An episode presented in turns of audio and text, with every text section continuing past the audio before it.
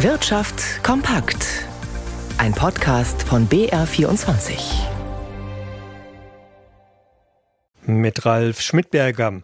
Aus Bayern wurde im vergangenen Jahr so viel exportiert wie noch nie. Wie das Statistische Landesamt mitteilte, wurden Waren im Wert von 230 Milliarden Euro aus dem Freistaat ins Ausland geliefert. Das waren rund 5,5 Prozent mehr als im Jahr davor. Doch dieser Rekord relativiert sich, wenn man bedenkt, dass die Einfuhren immer noch höher waren als die Ausfuhren. Felix Linke berichtet.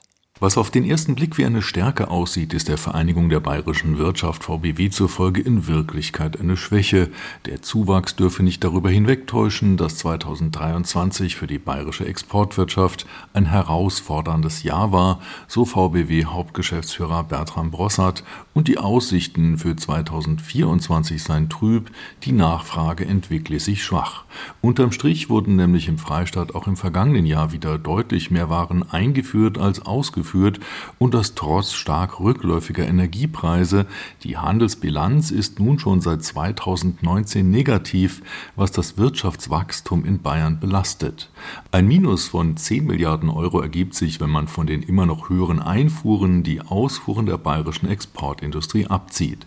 Das Münchner IFO-Institut befürchtet sogar, dass die alte Exportstärke der heimischen Unternehmen dauerhaft verloren gehen könnte, ein Grund seien die im internationalen Vergleich hohen Kosten, etwa für Energie wie beim Strom, aber auch für Steuern und für Bürokratie.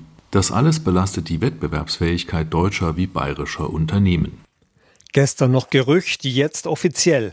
Der Kosmetikhändler Body Shop hat für seinen Geschäftszweig in Großbritannien Insolvenz angemeldet. Der Insolvenzverwalter soll neue Eigentümer für die mehr als 200 Filialen in Großbritannien suchen, teilte Body Shop mit. Derzeit gehört The Body Shop der Beteiligungsgesellschaft Aurelius aus Grünwald bei München. Diese hatte den international vertretenen Händler für Kosmetikprodukte erst im Herbst vom brasilianischen Konzern Natura übernommen. Zum Jahreswechsel hat eine Reihe von gesetzlichen Krankenkassen die Beiträge erhöht. Bei Rentnern wird die Anhebung erst zum März spürbar. In Bayern werden die Beitragssatzanhebungen aber immerhin weniger Ruheständler treffen als in anderen Bundesländern. Nikolaus Nützel mit den Einzelheiten. Organisationen wie der Sozialverband Deutschland warnen Rentner vor. Etliche von ihnen werden demnächst erst einmal weniger überwiesen bekommen, weil ihre Krankenkasse den Beitragssatz anhebt. Wer etwa bei der zweitgrößten bundesweiten Kasse der Barmer ist und 1000 Euro Rente hat, bekommt 4 Euro weniger aufs Konto, denn diese Kasse hebt ihren Beitragssatz um 0,8 Prozentpunkte an. Die eine Hälfte übernimmt die Rentenversicherung, die andere Hälfte trägt der Versicherte. In Bayern schlagen die Beitragssatzanhebungen aber weniger durch als in vielen anderen Bundesländern, denn die AOK, die mit rund 40 Prozent Marktanteil mit Abstand größte Kasse im Freistaat, lässt ihren Beitragssatz stabil. Andere AOKs in Nord- und Ostdeutschland werden hingegen teurer.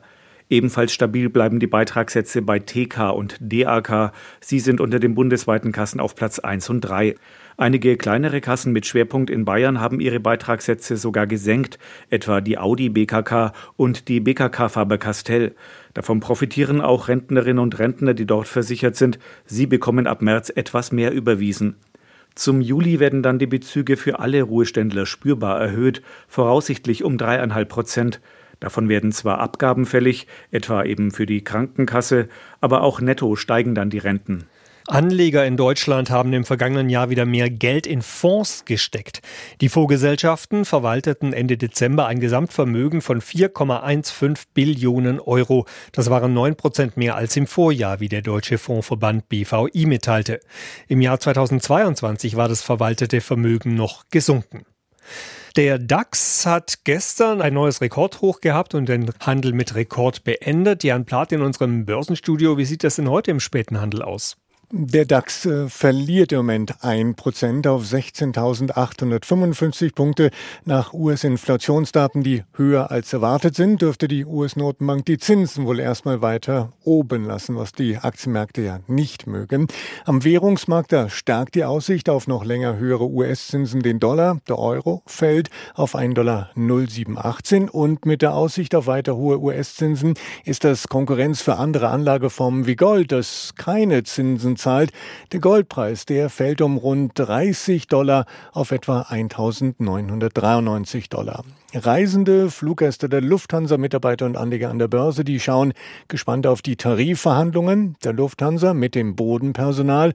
Die Positionen scheinen aber weiter noch ein gutes Stück auseinander zu liegen. Verdi begrüßt zwar das Entgegenkommen der Lufthansa beim neuen Angebot, zeigt sich aber weiter unzufrieden, so dass erneute Warnstreiks nicht auszuschließen seien. An der Börse verlieren Aktien der Lufthansa eineinhalb Prozent und damit ähnlich wie der MDAX mit den mittelgroßen Unternehmen.